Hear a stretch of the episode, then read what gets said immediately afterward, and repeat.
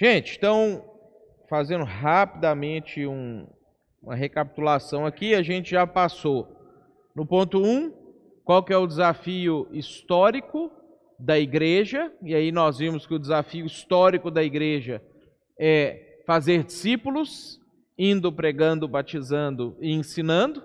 Então, essa é a forma de se fazer e fazer discípulos é o que nós temos que fazer. Então, em todas as eras, em todas as épocas que a igreja existiu, ao longo dos dois mil anos que ela existe, não importa em que cultura, em que lugar que ela esteja, isso é o que, como igreja, a gente tem que fazer. Então, todas as outras coisas que a gente faz, elas são acessórias para isso, para a gente poder fazer discípulo. E aí, em cada época da história, ela enfrentou uma forma de fazer isso. Aí, nas duas últimas semanas, nós vimos o desafio contemporâneo, o que, que é que nós estamos enfrentando hoje, então é esse ponto 2 aqui, é o racionalismo, o materialismo, o hedonismo, o ceticismo, o relativismo, existencialismo e a nova moralidade, então esses são os nossos desafios, isso são as coisas que a gente, no século 21, no mundo ocidental, no Brasil, no Rio Grande do Sul, a gente enfrenta. Então as pessoas, nós temos que fazer discípulos, Agora, aonde ou, ou, ou, em que ambiente essas pessoas que nós precisamos, como igreja, fazer discípulos estão? Elas estão nesse ambiente aqui. É um ambiente, como a gente viu quando a gente falou na quarta-feira passada, quando a gente está falando sobre nova moralidade, que ela não é um ambiente anti-Deus, mas ela é um ambiente anti-Cristo. Então as pessoas não rejeitam Deus, as pessoas acham que Deus existe, as pessoas acham que existe uma energia, acham que existe alguma coisa, alguma força, alguma sei lá o quê, ah, mas as pessoas não querem o Jesus, aquelas coisas que Jesus falou, que Jesus disse que é verdade, isso afasta as pessoas. Então, e nós temos que fazer discípulos de Jesus, né? Então, o nosso desafio é olhar para essa para esse contexto aqui e pensar, bom, como que a gente como igreja pode responder a esse desafio, fazer discípulos dentro desse, desse contexto aqui. De repente eu vou pedir alguém, será o Diego, talvez colocar mais baixo para mim, pode ser? Aí deixa quentinho para o pessoal que sente frio aqui e deixa frio para mim que, que sinto calor aqui. Vou pôr no 20 ou 19 ali, por favor. Aí a gente viu aqui esses cinco ingredientes, foi o que a gente finalizou no nosso, no nosso encontro passado. E aí hoje a gente vai ver aqui o 3 e o ponto 4, como que a igreja precisa responder a esses desafios, né? E seis marcas de uma igreja missional aqui no finalzinho. Vamos abrir lá em 1 Coríntios 9. 1 Coríntios. Obrigado, Diego. 1 Coríntios 9. Alguém lê para mim, por favor, o versículo 16.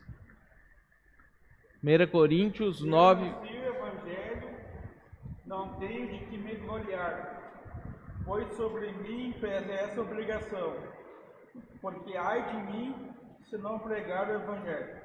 Ai de mim se eu não pregar o evangelho. Como que a igreja precisa responder a essas todas as situações aqui de cima? Primeiro, sendo evangelística.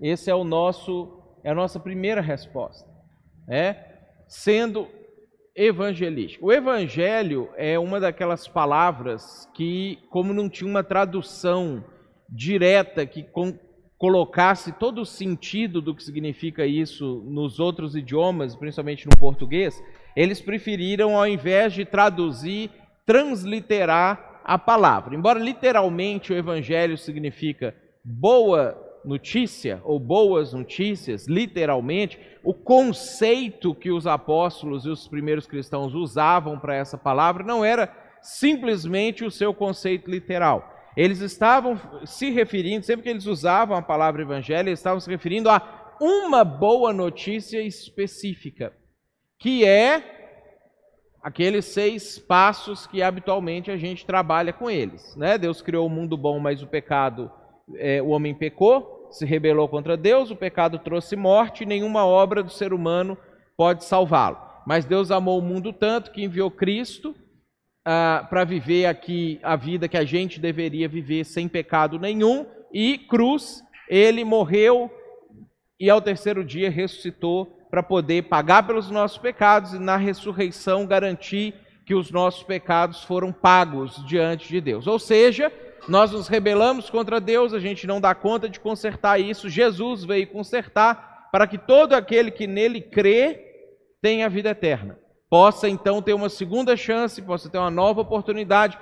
Isso é o evangelho. Então quando a gente pensa assim, ah, a pessoa fulano de tal foi evangelizada, para você dizer sim, ela tem que ter entendido essa mensagem inteira, né? Que a gente consegue resumir de forma bem didática em pecado, morte obras, amor, Cristo, cruz. Se você fala esses, apresenta esses seis conceitos inteiros e nessa ordem para a pessoa, você pode considerar que a pessoa então foi evangelizada. Ela tem agora a oportunidade de tomar uma, uma decisão na vida dela. Então, quando a gente pensa, lembra no primeiro encontro nosso lá na primeira semana de janeiro, quando a gente abriu esse estudo aqui, eu falei com vocês sobre que isso aqui não é um desafio para a igreja instituição e não é um desafio para pessoas especiais que às vezes a gente chama de pastor, ou chama de missionário, ou chama de presbítero, ou chama de professor. Esse é um desafio para todos os discípulos de Jesus. Então, esse é um desafio meu e esse é um desafio seu. Né? Às vezes a gente confunde assim, tá, o que é um pastor, o que é um missionário. Biblicamente, a minha função de pastor, do título que eu tenho como pastor, ela é puramente administrativa. Ela é para administrar a igreja.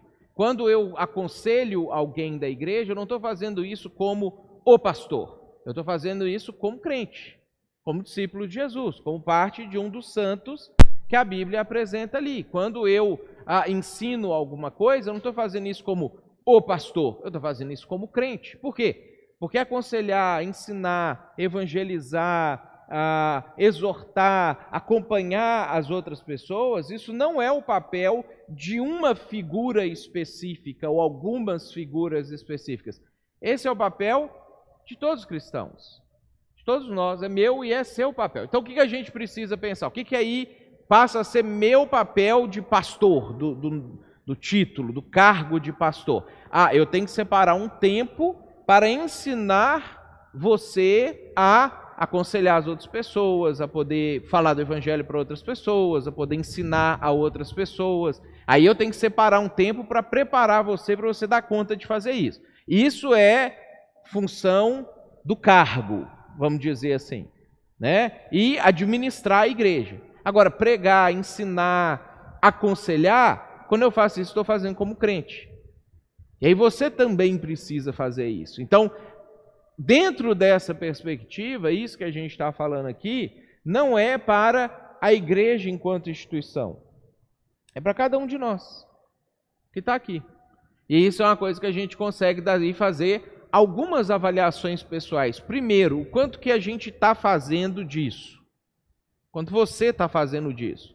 Você pode analisar com facilidade. Você pode pensar como é que foi sua semana até aqui, como é que foi esse primeiro mês uh, de 2021, como é que foi seu ano passado de 2020. Você consegue medir. Segunda coisa que você pode avaliar é o que mais você precisa aprender para você fazer isso melhor.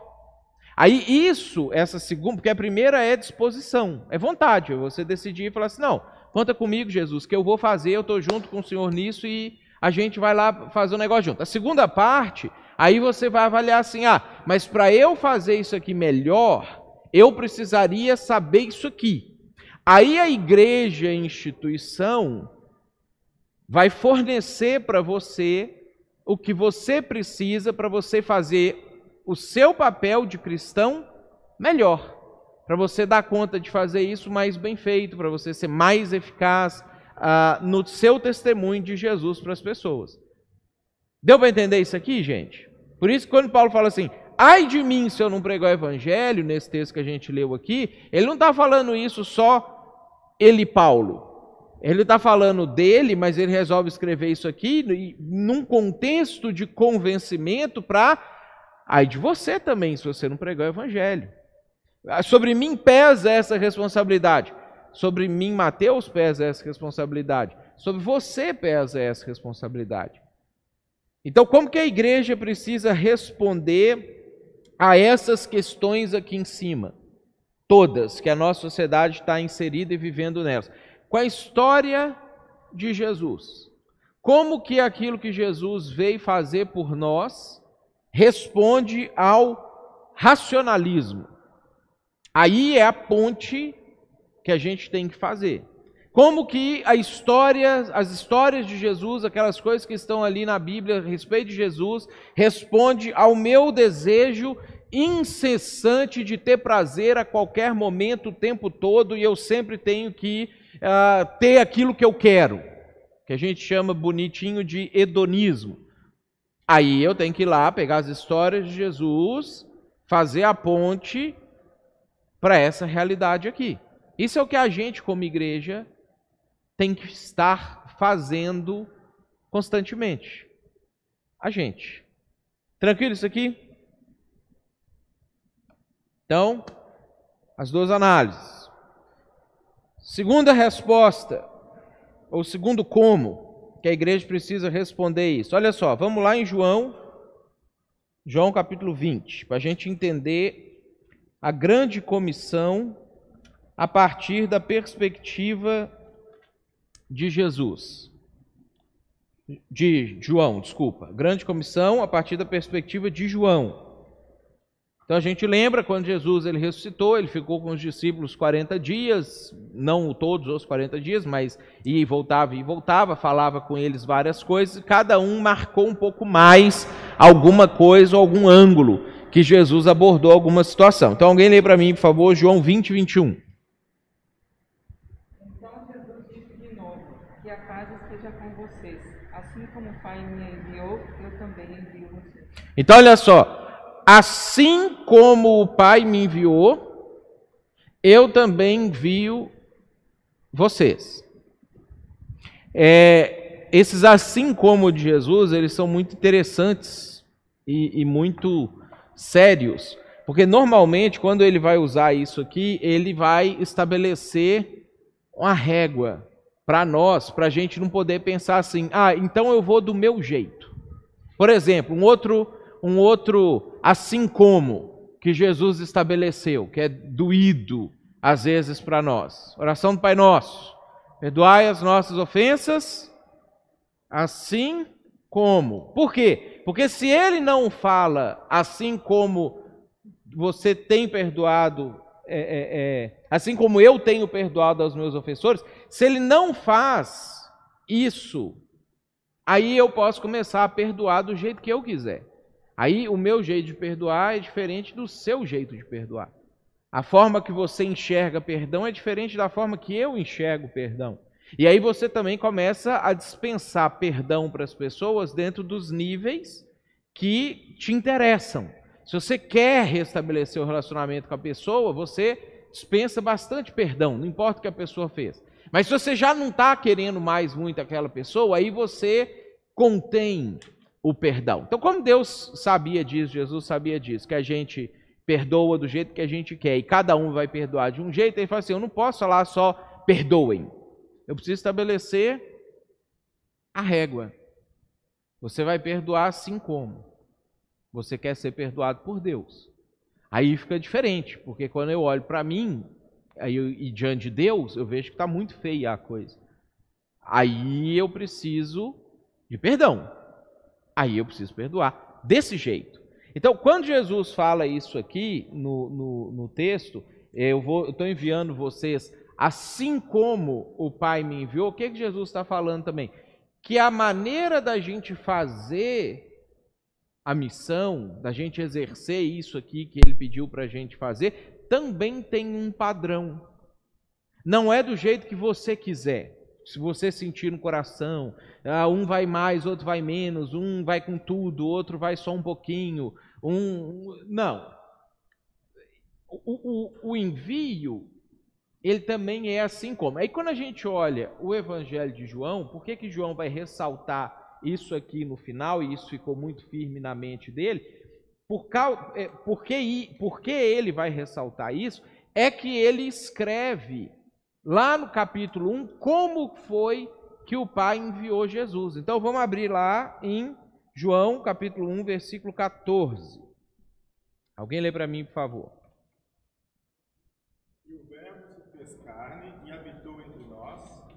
cheio de graça e de verdade, e vimos a sua glória, glória como do unigênito do Pai.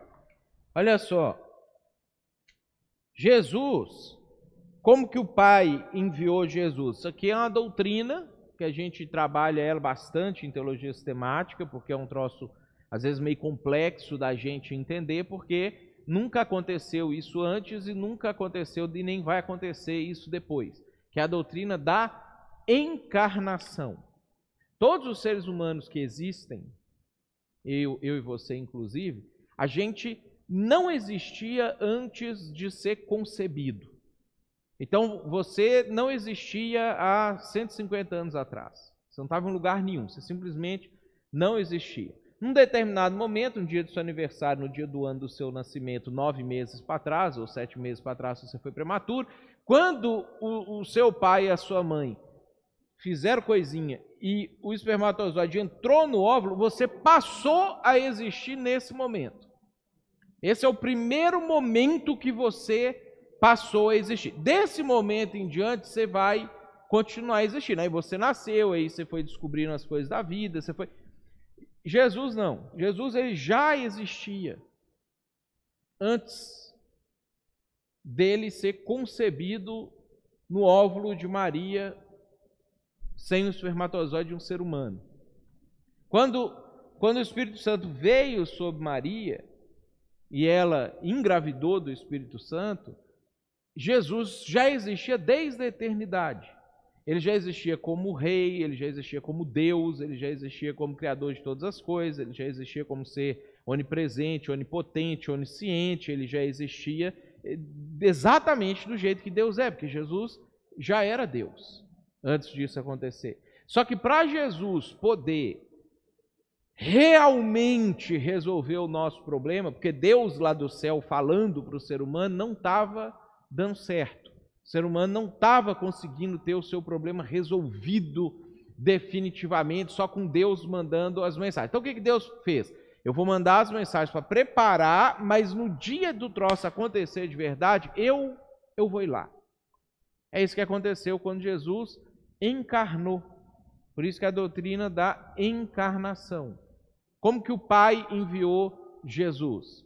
Jesus já existia e vivia a vida dele. E tinha as coisas dele, tinha os interesses dele.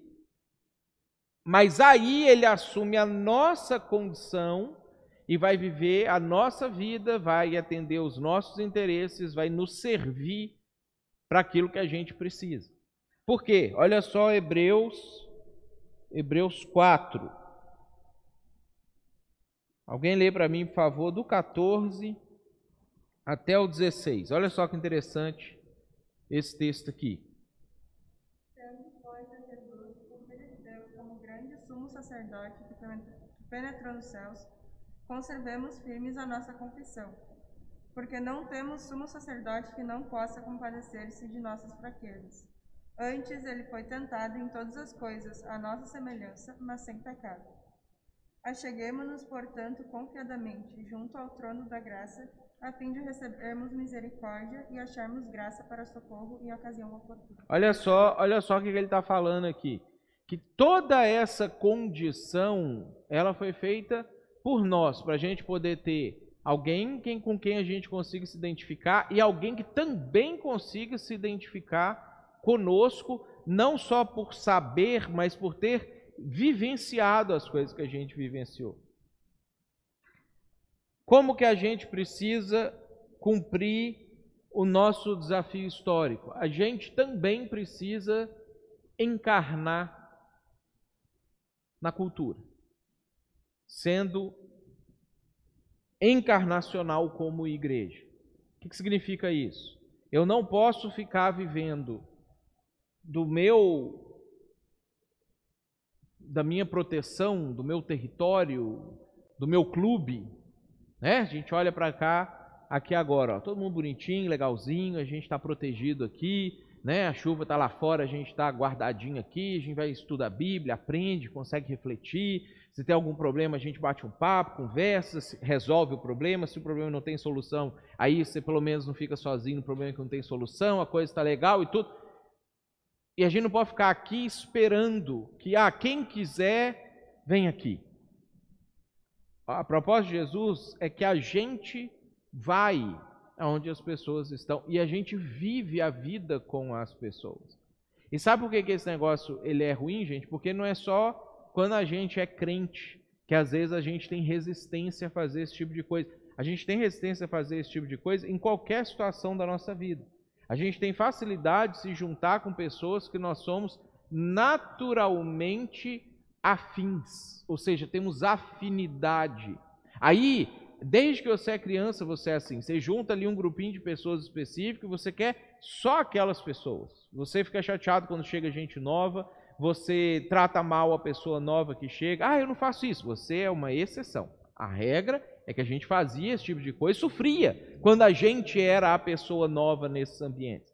Né? Ia chamar para uma festa de aniversário, você não gostava de misturar os amigos da escola com os amigos do bairro, com os primos da família, porque você não queria dar atenção para os três, porque você era um tipo de pessoa em cada um desses ambientes, e se tinha gente da igreja, mais ainda um grupo que você não queria que misturasse, e por quê? Porque a gente, a gente é assim. Quando a gente vai para a igreja, isso às vezes agrava, porque a gente fica mais feliz que está com gente que está pensando mais ou menos parecido com a gente, que gosta da gente, que tolera a gente um pouco mais do que habitualmente as pessoas ah, nos toleravam antigamente.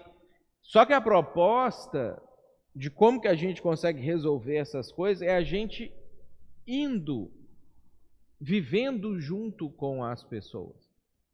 Assim como Deus enviou Jesus para viver junto com a gente.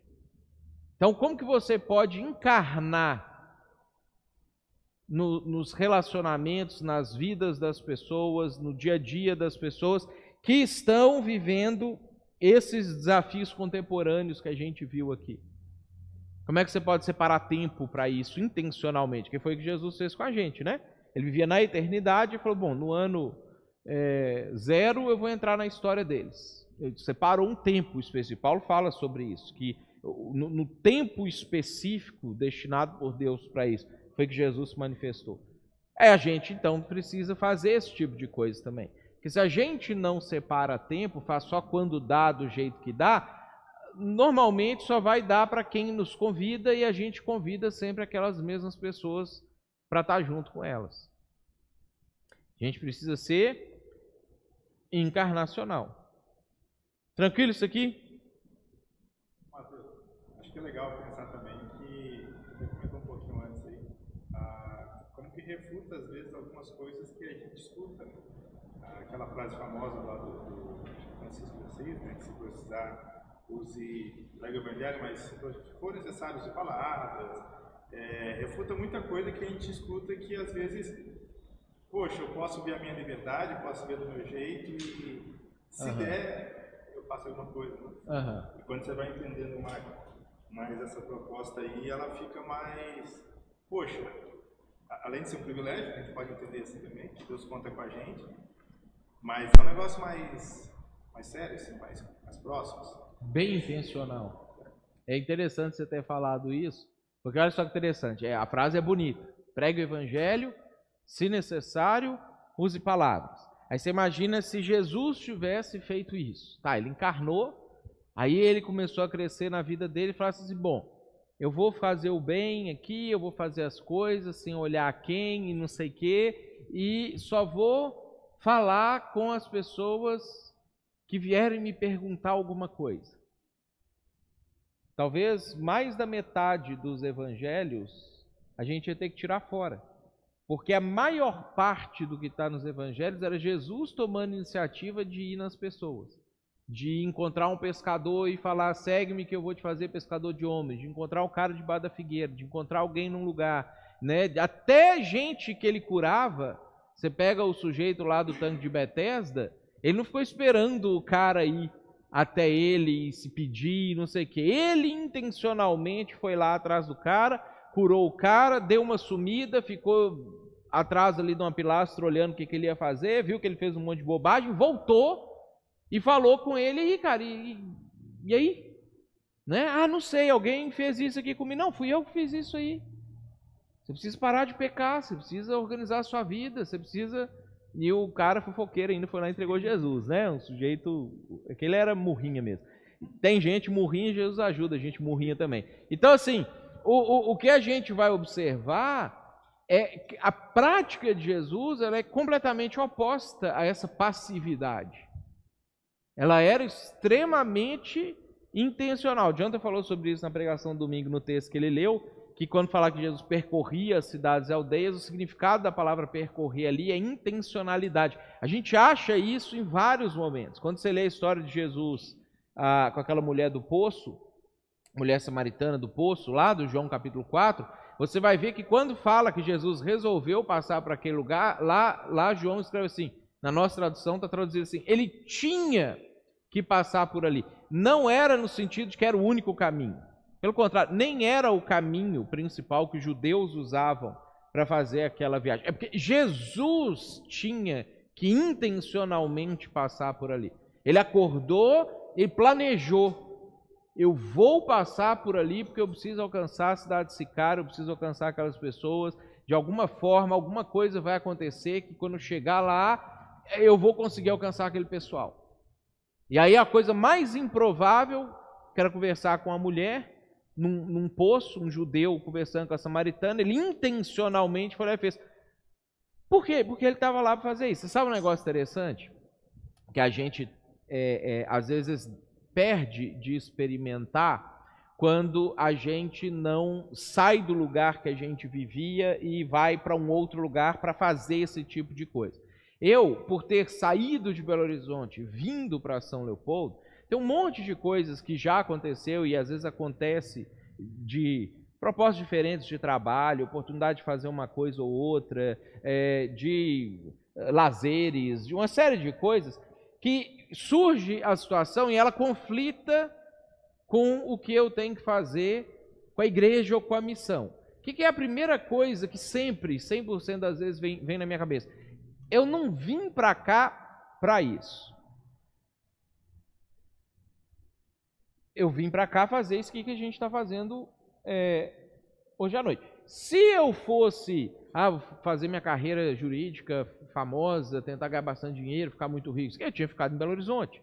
Só que olha só, eu não podia pensar isso se eu tivesse lá em Belo Horizonte também. Por quê? Porque todos nós, independente de a gente ter saído do nosso lugar de origem, a gente está no nosso lugar de origem, obrigado.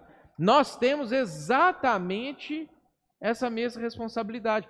Só que é mais difícil para você pensar isso se você está simplesmente existindo aqui desde que você nasceu, cresceu, arranjou um emprego, vai para um outro emprego, procura um lugar para você ir sobrevivendo, porque você meio que entranha dentro de você a percepção de que você está aqui em São Leopoldo, Novo Hamburgo, Sapucaí, sobrevivendo.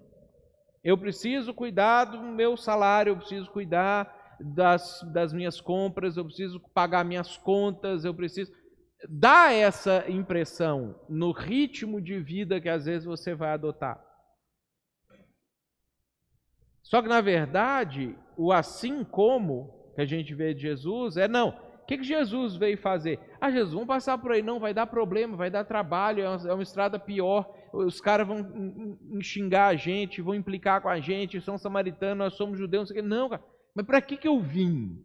Eu, se, eu, se eu fosse para ficar mais confortável, eu ficava lá no céu. Né? Eu, eu, eu encarnei para fazer esses tipos de coisas. O dia que ele foi ser crucificado, ele fala para o Pilatos assim: Pilatos assim, eu podia te soltar. Jesus fala assim: podia nada, cara. Eu vim para isso.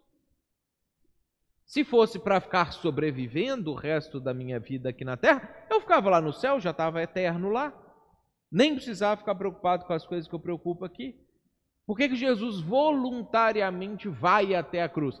Porque ele desceu do céu para fazer esse tipo de coisa. Então, quando a gente assume essa mentalidade de Jesus, do assim como, a gente entende assim, tá, o evangelho fez sentido para mim. Eu quero isso aqui para minha vida. Como que eu tenho que viver a minha vida? É exatamente do mesmo jeito que Jesus viveu quando ele veio para cá. Então, intencionalidade. Eu preciso o tempo inteiro estar pensando o que eu tenho que fazer a partir daquilo que eu, que eu estou aqui para fazer. Tranquilo isso aqui, gente? Deu para pegar o conceito de encarnar? Aqui no sul usa encarnar no sentido negativo às vezes, né? Faz, ah, fulano está encarnando, né? Então agora nós vamos usar no sentido positivo, né? Você precisa encarnar em alguém essa semana. Encarnar em algumas pessoas esse ano. Encarnar em algumas coisas na sua vida. Para você ser assim como Jesus foi na missão, naquilo que é a, a proposta. Ah, terceiro, como que a gente precisa responder? Vamos abrir, ó, vários textos a gente tem aqui, ó. Vamos lá em Atos 17, 28. Alguém lê, por favor. Outro já abre aí para mim. Tito 1:12. Quem abre Atos 17? Felipe. Alguém abre Tito. Quem abre quem lê Tito para mim? Márcia. Ah, Tito 1,12, Márcia. 1 Coríntios 15, 33. Quem lê 1 Coríntios 15, 33? Bruno. Ah, Atos 14, do 15 ao 17. Quem lê Atos 14, do 15 ao 17? Débora, beleza. Então, na ordem. Oi.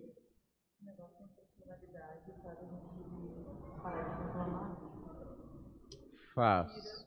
De uma certa forma, o hábito de reclamar do emprego, da vida, coisas leves, não é? Quando as pessoas ficam reclamando, mas dá, ah, poxa, tem que ir de novo, tem que fazer isso, depois a intencionalidade que você faz, o emprego que faz, porque precisa trabalhar, precisa de dinheiro para sobreviver, para continuar pregando o evangelho, para poder ajudar as pessoas.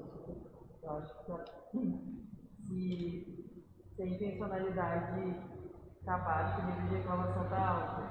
Uhum. E ao contrário também. Uhum. É, uma, é uma, boa, uma boa percepção. A gente reclama muito por causa disso aí. Ah, estou aqui fazendo nada e as coisas estão me incomodando. Agora, quando a gente está focado num negócio, as coisas que sempre incomodam, elas estão ali.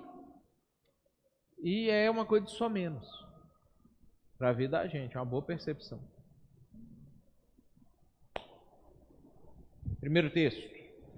Pois nele vivemos e nos movemos e existimos, como alguns de, de vossos poetas têm dito, porque dele também somos geração. Alguns de vossos poetas têm dito, porque dele também somos geração. Segundo texto.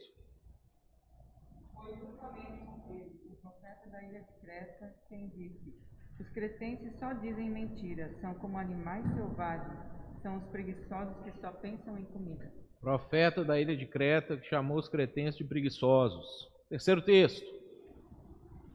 Não se enganem, as más companhias corrompem os bons costumes. Quarto texto. Senhores, por que fazeis isto? Nós também somos homens como vós, sujeitos aos mesmos sentimentos. E vós anunciamos o Evangelho para que destas coisas não vos convertais ao Deus vivo que fez o céu, a terra, o mar e tudo o que há neles, o qual nas gerações passadas permitiu que todos os povos andassem nos seus próprios caminhos. Contudo, não se deixou ficar sem testemunho de si mesmo, fazendo o bem, dando-vos do céu chuvas e estações frutíferas, enchendo o vosso coração de fartura e de alegria. O que, que todos esses textos têm em comum?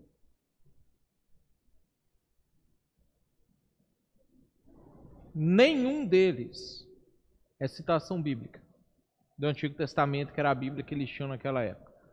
Todos eles são citações de personagens importantes para o povo para quem Paulo estava dizendo ou escrevendo essas coisas. Todos esses textos ele busca circunstâncias comuns a eles e fala com eles dessa maneira. Esse é o terceiro como que a igreja precisa responder quando a gente pensa sobre ser contextual. Nós precisamos, gente, todos nós, todos nós, a gente precisa ter um profundo conhecimento bíblico. Então você não pode falar assim, ah, então não preciso conhecer a Bíblia. Tem, você tem que ler a Bíblia todo dia, você tem que estudar a Bíblia, você tem que chegar no final da sua vida e conhecer bastante da Bíblia, isso tem que ser uma meta para você. Só que quando a gente vai comunicar com o nosso mundo, que é antibíblico, você não pode ficar usando a Bíblia, citando os versículos bíblicos como se as pessoas estivessem debaixo da autoridade desses versículos. Porque elas escutam você falar aquilo, elas falam assim: mas isso aí está na Bíblia, eu não acredito na Bíblia. Por que, que isso tem, tem sentido? Então, olha o terceiro desafio que nós temos. Nós precisamos tentar olhar para as coisas que são comuns às pessoas hoje, os autores que são comuns, as referências comuns que, que as pessoas têm, as coisas comuns do dia a dia das pessoas, e a gente precisa falar com as pessoas a mensagem do Evangelho, por isso você precisa conhecer a Bíblia, porque senão você começa a misturar o Evangelho com as coisas ruins da nossa cultura e viram uma miscelânea, uma salada de fruta e heresia. Né? O conhecimento bíblico ele te previne de fazer esse tipo de coisa. Mas na comunicação você precisa falar a linguagem das pessoas. Falar do Evangelho a partir do Big Brother. Se as pessoas que assistem, que convivem com você, assistem Big Brother. Ou a partir de uma série, se as pessoas que convivem com você assistem série. Ou a partir de um livro, se as pessoas que convivem com você gostam de ler livros de romance, ou de poesia, ou de sei lá o quê. Você precisa identificar a, a, a, qual é a fonte cultural das pessoas que você convive e você não vai ser um alienígena perto dessas pessoas, você precisa estar junto com essas pessoas. E, e, conversando as conversas dessas pessoas. E enquanto você vai batendo papo e conversando e tendo conversa agradável, e sendo boa praça, e sendo bacana, e sendo amável, né? A gente falou bastante sobre isso no ano passado, falar de novo, sendo amável, fácil de ser amado, você fala do Evangelho. Como que o Evangelho faz sentido dentro dos conflitos humanos que são observáveis quando você coloca 14 pessoas para ficar vivendo junto três meses, jogando, disputando e sendo incitado o tempo inteiro a materialismo, hedonismo, relativismo e nova moralidade. Você assiste Big Brother? É isso aqui. Só que às vezes a gente assiste só para divertir, a gente não dá conta de pegar, ou a gente detesta e também não dá conta de pegar o que, que é que está por trás daquilo ali? Daquelas construções, das falas das pessoas, das, brincadeiras que são intencionalmente colocadas ali pelo Boninho e pela equipe que monta aquele negócio, não sei o quê. Por quê? Porque eles conhecem o ser humano, eles estudaram o ser humano e eles vão provocar reações que eles querem no ser humano. Como que a gente pode sentar, bater um papo com as pessoas a respeito disso e falar do Evangelho? Mostrar como que o Evangelho resolveria essas angústias e situações da vida. Então a gente precisa ser contextual. Contextualizar com a realidade das pessoas e não ficar esperando que as pessoas venham para a nossa realidade. O pessoal do louvor aí vê a luta que às vezes é da gente escolher música, né? da gente selecionar uma música que vai tocar aqui na igreja, para a gente tentar tirar o evangeliquez, para a gente tentar tirar palavras que só crente entende, que às vezes nem o crente entende, mas como ele acha que os outros entendem, ele passa 10 eh, anos, 20 anos da vida dele sem perguntar, né, e repetindo, falando, não, estou junto com vocês, está todo mundo achando que está todo mundo junto e ninguém está junto, e aí a gente fica ali tentando tirar o negócio e é um sacrifício, porque a nossa tendência natural é gueto, é virar gueto. É, daqui a pouco a gente está de novo, e se você dá uma distraída, você está fazendo aquilo ali. contextualizar. Olha só que interessante um negócio aqui, quer ver? Que eu acho legal isso aqui, ó. 2 Timóteo. Esse, esse não estava no estudo, não lembrei dele agora aqui. Olha que legal isso aqui. Alguém lê para mim 4, versículo 13. 2 Timóteo 4, 13. Quando vieres, traze a capa, que deixei Troade, em casa de Carpos, bem como os livros, especialmente os pergaminhos. Olha só que legal isso aqui. Paulo. Paulo já estava aqui com a, com a sentença de morte dele ah, determinada. Ele já sabia que ele não ia sair da cadeia mais. Ele já estava no corredor da morte é, do Império Romano, marcado, ah, ah, diz a tradição que é, e, era, e acho que, se eu não me engano, 25 de junho, que seria a, a data da morte dele. Então já estava com a data da morte marcada, tudo certinho, ia ficar naquela cadeia ali o resto dos dois, três meses ali que ele tinha, ou seis meses, sei lá, que ele tinha pela frente. Aí olha só que legal, o que, que ele pede pro, pro Timóteo trazer para ele quando chegar lá? Traz uma capa, porque não quer ficar passando frio, porque 25 de.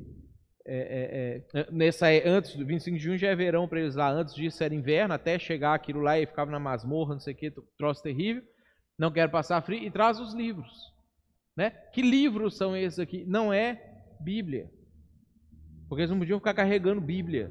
Naquela época, o Timóteo não podia pegar um rolo da Torá, da sinagoga, e levar ele para dentro da cadeia para o Paulo. Isso não existia, as pessoas não tinham Bíblia igual a gente tem com essa facilidade toda aqui. Livro. É, por quê? Porque Paulo estava o tempo inteiro tentando entender as pessoas, atualizar, contextualizar. Por isso que em Creta ele cita um cara cretense, em Atenas ele cita é, deuses romanos e vai fazendo é, gregos, deuses gregos e vai fazendo isso aonde que ele está. Então é algo que a gente precisa pensar. Ah, mas eu não sou de ler, gosto de assistir televisão. Então assiste televisão intencionalmente, não só assiste. Ah, eu gosto de ouvir música. Então ouve música intencionalmente. Vão lá escutar a música do quem? Melim? Quem está fazendo sucesso aí hoje? Tem uns meio ruim aí, mas que estão. Quem? Quem mais fala mansa? Né? Você vai, você vai escutando, o Bruno que soltou ali para mim. Né? Você gosta de escutar é, Gustavo Lima, Hugo e Mateus e não sei o quê, né? MC Flavinho. Aí você vai escutar, mas escuta intencionalmente. Eu já vi guardando a Bíblia ali, devagarzinho. Intencionalmente. Né? Eu já contei para vocês que, um, para mim, assim, foi uma epifania. Eu tive um, uma descoberta contextual gigante assistindo o Tempo e o Vento do do Tiago Lacerda, não, mas é com os atores. Tiago Lacerda, a Cléo Pires e quem mais estava naquela, naquela novela lá? Montenegro, né? Assistindo, assistindo aquilo ali, eu assistindo ali, eu falei assim, olha, eu entendi o Rio Grande do Sul. Fez sentido para mim uma série de coisas, que o Eric Veríssimo resumiu.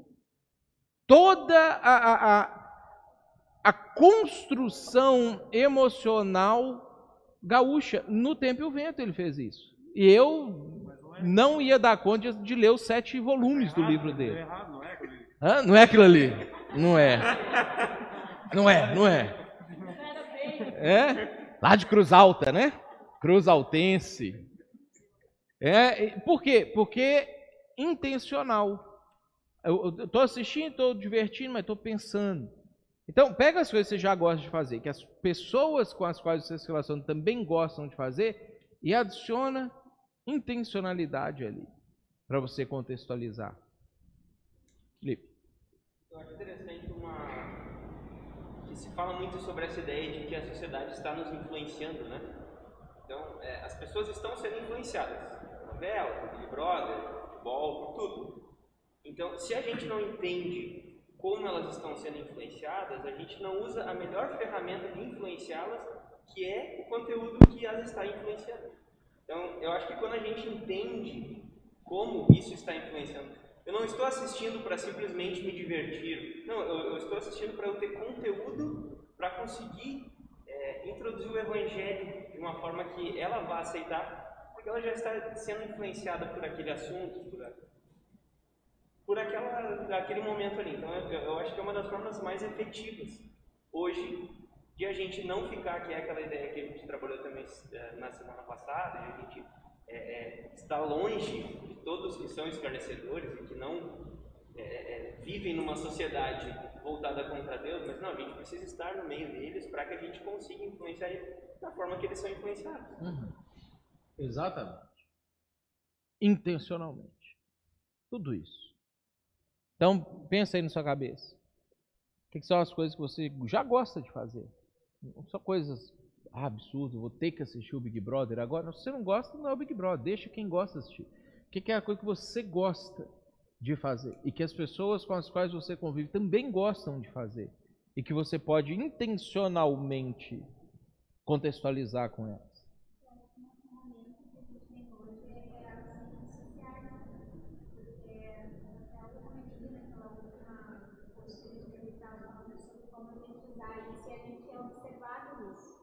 Então, a, a gente trazer as coisas que a igreja produz, mostrar isso é uma forma também da gente que faz, porque eu achava que não tinha muito isso, até eu ver pessoas que nem me falavam, assistiam os cultos, assistiam os estudos, então a gente não sabe o alcance disso, mas é muito, é muito importante divulgar, porque é um meio, um meio intencional da gente fazer as coisas. Para mim, é, hoje é o maior meio da gente alcançar é através da- das mídias, assim, divulgando, convidando através da, do Facebook, do Instagram, do YouTube. Estava conversando com o Andrei ontem, quando a gente estava gravando esse, esse vídeo da vacina ali que saiu hoje. Eu estava falando com ele sobre isso. Que antigamente a gente tá, tinha que convidar a pessoa para vir na igreja. Aí muita gente não gosta de vir na igreja, porque acha que a igreja vai ser uma maluquice, que vai ter coisa esquisita, que as pessoas vão ficar gritando, vão ficar fazendo alguma coisa desse sentido, e a pessoa já rejeita o convite é, imediatamente. Aí era um, um parto para você conseguir convencer a pessoa, às vezes, para ir no culto com você. Aí a gente criou os grupos, né? a gente, igreja, ao longo da história. A gente criou os grupos. Por quê? Porque o grupo, a pessoa não vai ir na igreja, mas talvez ela vá na sua casa. Se você convida ela para ir na sua casa. Né? Então já é um passo que a gente dá uma quebrada nisso e a pessoa fala, tá, igreja eu não vou, mas no seu grupo eu posso ir. Aí no grupo ela vai conhecer as pessoas, vai ficando amiga das pessoas, não sei o que. Então tem pessoas que vêm na igreja, a maioria não. Aí tem uma outra camada de pessoas que não vêm na igreja, mas vêm no grupo. Né? E aí eu estava falando com o Andrei ontem sobre isso, que a gente tem hoje essa terceira eh, porta, vamos dizer assim, oportunidade, que é as redes, as mídias sociais, porque às vezes você chama a pessoa para vir para a igreja e vai falar não, você chama a pessoa para vir num grupo, vai falar assim, mas é grupo de quê? Não, a gente vai encontrar o pessoal lá, vai ler a Bíblia, conversar. Não, aí a pessoa já sacou que é um cultinho disfarçado, aí ela também não quer ir no negócio, aí o que, que você pode fazer? Então dá uma olhada para você ver que não é coisa de gente doida. Que é mais normal. Débora gostou ali. Né? Que, que é um negócio mais normal. É, aí a gente estava falando sobre esse negócio ontem, exatamente isso. Aí a pessoa pode ver um culto sem o compromisso de ter que, puxa, eu entrei aqui, o que, que eu vou fazer agora? Vou ter que ficar até o fim desse negócio. Né? Ela, ela pode um estudo, igual vocês estão vendo aí agora. A, a pessoa pode fazer isso, é uma terceira via que já pega quem não vem nem na primeira nem na segunda e dá a oportunidade para, tá, então dá uma olhada. E a gente vai bombar esse negócio. Diante. Vamos escutar daqui porque eu não com o microfone. Ah, eu acho bem interessante o que tu está falando, porque, de certa forma, né, é direto para mim, né, tá nesses contextos diferentes. Acho importante quando tu fala que a gente não pode esquecer desse princípio básico de ler a Bíblia, porque, às vezes, eu falo da minha experiência.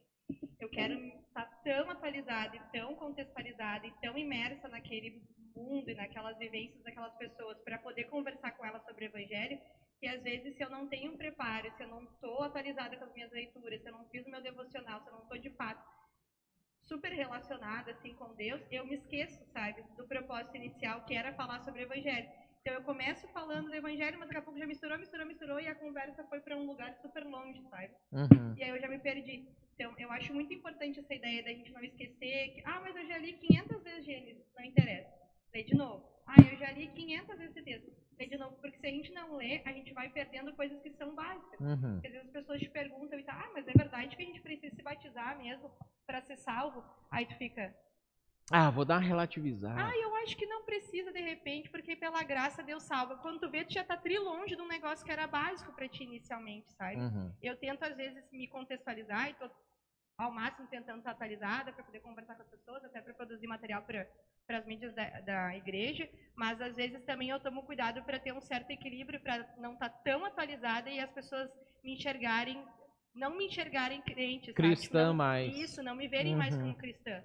Eu acho que esse é, maior, esse é um dos maiores desafios assim para mim enquanto evangélica. Né? Eu não gosto às vezes de falar isso porque as pessoas se assustam, né? Mas tipo, enquanto evangélica assim é pensar qual é o equilíbrio, até que ponto eu tenho que estar super fora da bolha e super atualizada, mas até que ponto eu estar super atualizada, as pessoas já não vão me enxergar mais.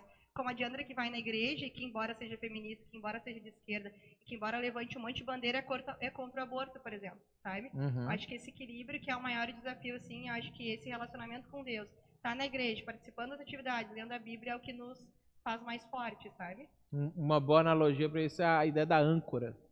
A leitura da Bíblia ancora a gente para a gente poder ir, mas estar firme aqui. Não, não se perder no do mar. Isso. Esse lema da, da MPC, da Mocidade para Cristo, que é ao compasso do tempo, ancorado na rocha. É tipo assim o lema. Compasso do tempo? Ancorado na rocha. É é isso aí. É isso que a gente precisa, precisa fazer. O papel do embaixador, fala também, né? Enraizado, tu pode- o embaixador que vai para outro país, ele não é daquele país, né? Ele está lá, vive lá, trabalha lá, ensina, faz lá, mas ele tem raízes em outro lugar. Também é uma excelente analogia. E ele nunca esquece da onde que ele é, porque ele está em missão naquele país. É uma missão diplomática. E. E, aí isso é interessante, esse exemplo que você deu é interessante, porque, de novo, por que é tão importante a gente conhecer Jesus, a Bíblia, Deus, estar com Ele, falar com Ele, orar, estar conectado com Ele, etc. Para a gente não, daqui a pouco, esquecer por que, que eu estou aqui. Ah, o que, que eu estou fazendo aqui? Ah, eu estou vivendo. Não, não estou vivendo. Fui colocado aqui pelo reino de Deus para ser embaixador e ter uma missão diplomática. Ah, embaixador ah, vai no estádio e assiste futebol? Vai. Ele, ele, ele, ele brinca e participa, ele é feliz, ele come coisas gostosas? Come, come coisas gostosas também. Ele fa... Mas se no dia do jogo ele precisa espionar um negócio um segredo secreto, ele não vai assistir o jogo. Ele vai lá no local que ele tem que espionar o segredo do, do, do estado que ele tem que fazer. E se no dia que ele tinha uma janta marcada com os amigos, dá uma crise entre o país dele e o país que ele está é, é, morando, ele desmarca a janta que ele tinha marcado com os amigos, ele vai resolver a crise diplomática. Por quê? O tempo inteiro ele está consciente, o que, que eu vim fazer aqui? É, é, isso é uma das coisas que a gente precisa manter o foco da gente o tempo todo. Por que, que Deus me colocou aqui? Quarto, horizontalizando o Evangelho. Vamos lá em Romanos 8. Romanos 8, a gente já leu ele em um outro contexto na quarta passada, então hoje a gente vai ler ele de novo, mas de uma outra forma. Olha só. 8. Vou ler aqui, ó, com vocês. 19. Texto, texto riquíssimo da Bíblia. A ardente expectativa da criação aguarda a revelação dos filhos de Deus. Pois a criação está sujeita à vaidade, não voluntariamente, mas por causa daquele que a sujeitou. Olha só. Por que, que a criação hoje ela, ela está sujeita a racionalismo, materialismo, hedonismo, ceticismo, relativismo, existencialismo, nova moralidade? Eu acho engraçado que às vezes a gente fica só revoltado com essas coisas quando vê. Ah, vê uma notícia de uma dessas coisas aqui acontecendo, ah, eu sou contra isso, aí você fica revoltado. Mas por que, que essas coisas estão acontecendo? Esse é o primeiro passo da gente entender esse texto aqui. por sua causa e por minha causa. Não foi porque voluntariamente decidiu que ia ser assim. Nós contribuímos para o troço estragar. Quando a gente peca. E quando a gente já pecou na vida. Então, quando você peca e você já pecou, você joga mais uma sementinha de estrago no mundo. Você dá mais uma forcinha para o hedonismo, para o existencialismo, para o materialismo. Antes de você conhecer Jesus, você fazia isso o tempo inteiro. Você vivia fomentando esse negócio com as decisões que você tomava na sua vida, com as escolhas que você fazia na sua vida. Então, por que que as coisas estão desse jeito? Versículo 20. Não voluntariamente, mas por causa daquele que a sujeitou. Então nós temos uma parcela de responsabilidade, de culpa no estrago do negócio, todos nós. Aí ó o resto do versículo 21. Na esperança de que a própria criação será redimida do cativeiro da corrupção para a liberdade da glória dos filhos de Deus. O que é esperança? É que a gente assumindo a nossa identidade de filho de Deus, a gente se revelando como filho de Deus, então a gente volte e comece a redimir a criação de Deus. As coisas que estão aí hoje voluntariamente sujeitas a, a essas outras coisas aqui. Aí vem essa, esse quarto como, que as coisas que a gente precisa fazer e falar e a forma que a gente tem que comunicar o evangelho, ele também ele precisa fazer sentido não só verticalmente, que é a vida da pessoa com Deus, mas ele também precisa fazer sentido no dia a dia das pessoas. Você precisa fazer de forma que a pessoa consiga contextualizar a segunda-feira dela com o que ela escuta no domingo. Ou ela consiga contextualizar na casa dela o que você conversou com ela do evangelho num almoço que você teve com ela. Ou que ela consiga contextualizar no trabalho, aplicar aquilo na, na, no dia a dia do trabalho dela, da conversa que ela teve com você no sábado, quando você chamou ela para bater um papo. Às vezes, é um risco que a gente corre também, a gente começa a falar só das coisas do futuro e a gente esquece de aplicar para as coisas do presente também. E aí a pessoa desconecta daquilo e começa a achar que aquilo é um mito, começa a achar que aquilo ali não tem um sentido no futuro, porque ela não consegue ver o sentido no presente. E o evangelho, ele é do futuro, mas ele também é do presente. Ele resolve a nossa vida eterna, mas ele também resolve a nossa vida hoje. Ele, ele nos salva para frente, mas ele também nos salva agora. Então, a gente precisa também horizontalizar o evangelho. Você tem que aceitar Jesus, porque senão você vai para o inferno e você precisa ir para o céu. Essa é a coisa mais importante. Mas ele também faz sentido nos seus relacionamentos hoje. Ele também faz sentido no seu trabalho, ele também faz sentido nas suas angústias existenciais, ele também faz sentido nos seus problemas insolúveis. Que, ah, mas ele vai me dar a solução?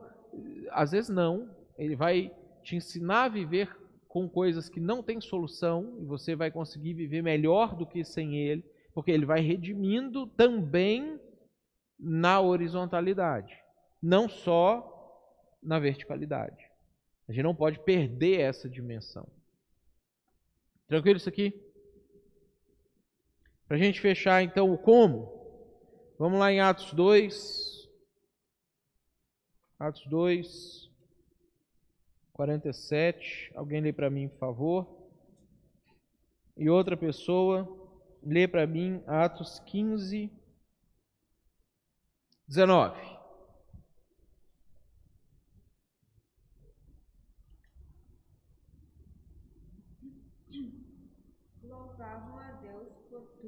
E eram estimados por todos. E cada dia o Senhor juntava ao grupo as pessoas que iam sendo salvas. Olha que legal esse pedaço de Atos aqui. Ele começa lá no 42, ele fala uma série de coisas que as pessoas faziam, elas perseveraram na doutrina dos apóstolos, partiam pão de casa em casa, oravam, louvavam a Deus, iam no templo todo dia, fala uma série de coisas. Mas a última coisa que fala, antes de dizer que Deus acrescentava os que iam sendo salvos àquela comunidade, é que eles eram, na versão que a Débora leu ali, interessante, estimados. A revista fala que caía na simpatia de todo o povo. Eles eram queridos. Ou seja, a gente tem que fazer um monte de coisa. Servir a Deus, santidade, ler a Bíblia, orar, adorar. Mas a gente tem que ser legal. No final das contas. No momento de estar com as pessoas, a gente tem que ser estimado. A pessoa tem que falar assim, puxa vida, eu gosto de estar junto com aquele. Olha o outro texto, 15 e 19, Atos 15 e 19, vai complementar esse aqui. Nesse sentido, a atracionalidade, que é o último como, sendo atracional. A minha opinião é essa. Eu acho que não devemos atrapalhar os Deus que estão se convertendo a Deus. Nós não devemos atrapalhar os que estão se convertendo a Deus. Isso é outra coisa que a gente precisa ter em mente o tempo inteiro.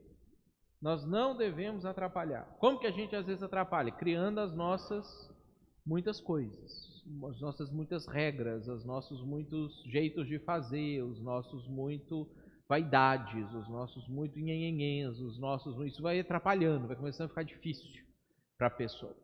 Né? Qual é a única coisa que tem que ofender uma pessoa não cristã dentro da igreja? Hum? O Evangelho. Porque o Evangelho é ofensivo. Porque o Evangelho fala assim: você é um pecador e você merece o inferno. Ninguém gosta de ouvir isso.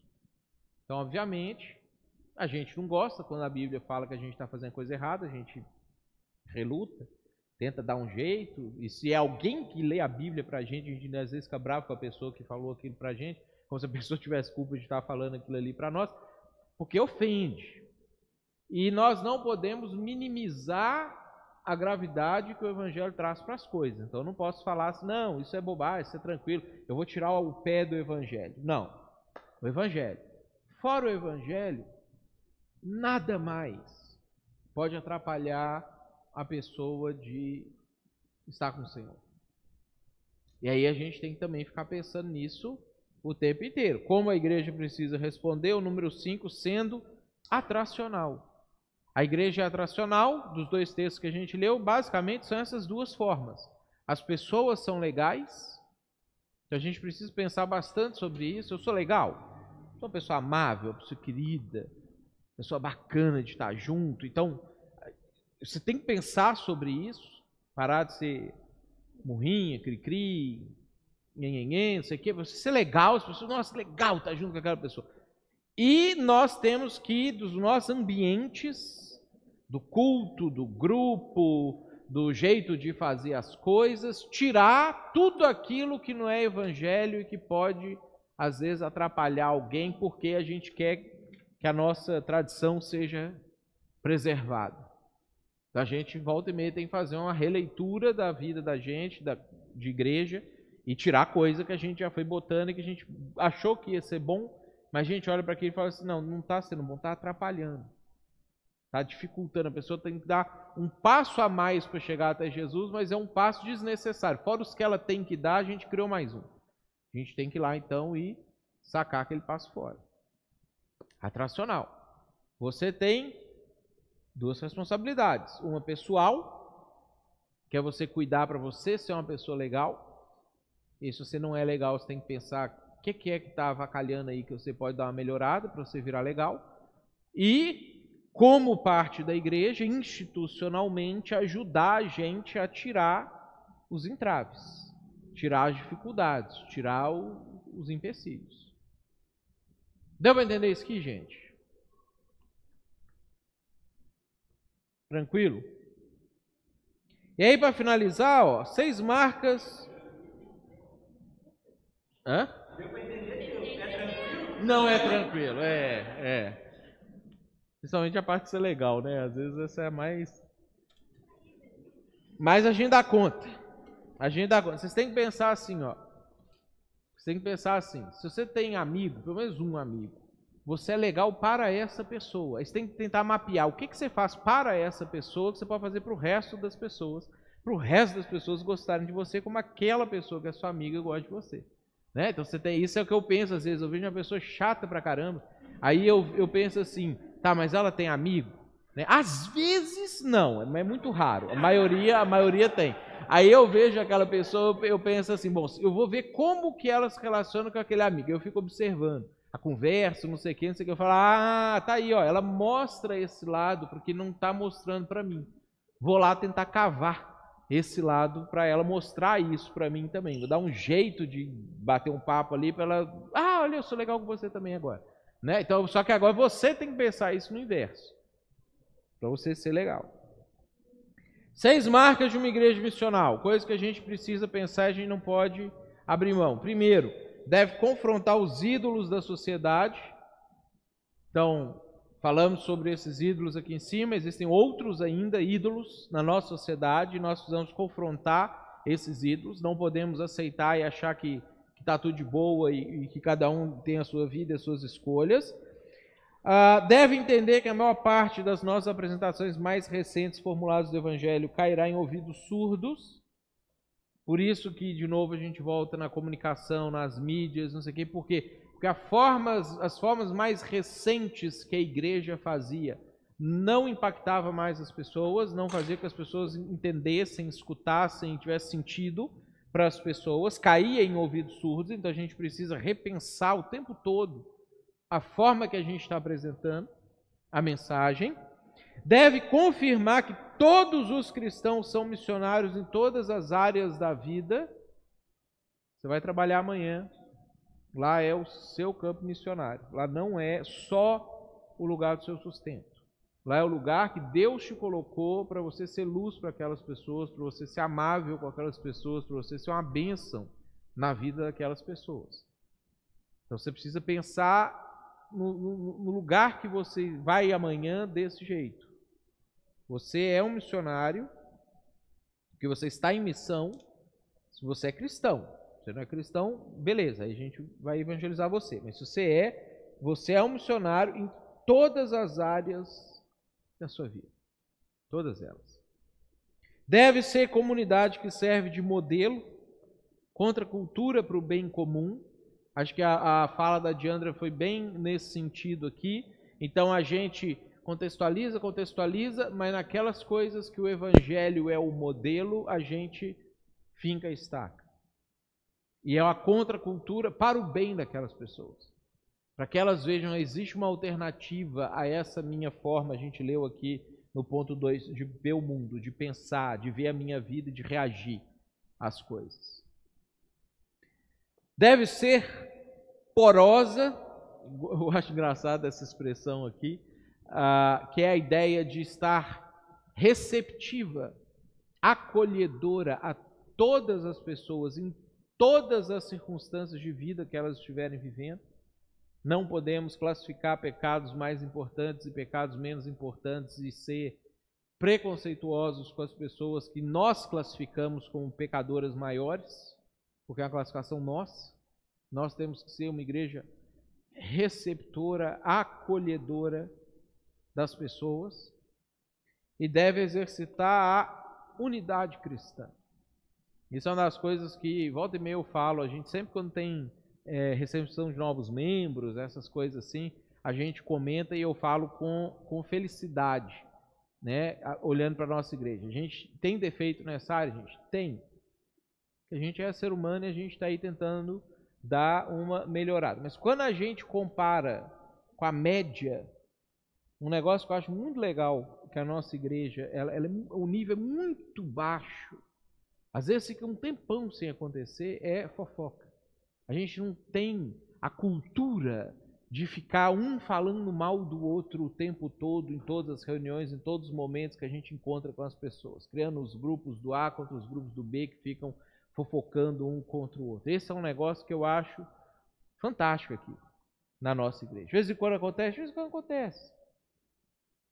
A gente corrige rápido, a gente freia, porque unidade cristã. A gente está aqui para um bem comum. Você imagina pegar o exemplo de novo do Nilson ali, do, do embaixador. Se você é o embaixador uh, do Brasil lá nos Estados Unidos, você encontra outro embaixador do Brasil lá nos Estados Unidos, vocês começam a discutir política do Brasil na frente dos americanos. Acabou sua missão. Acabou sua missão. Lá você representa o seu país. Porque você tem um objetivo. A gente tem que pensar nisso também quando a gente está vivendo. Até porque as coisas que às vezes a gente pega para fofocar, as coisas estão idiotas. E aí, comparado com a importância da missão de Jesus, é tão mais idiota ainda, né? perde completamente o sentido da coisa, às vezes, que a gente fica valorizando. Ah, eu vou falar um negócio aqui, vou dar uma brigada. Tranquilo? Tranquilo não, como é que é o negócio? Tudo claro, tá, mas tranquilo não. É.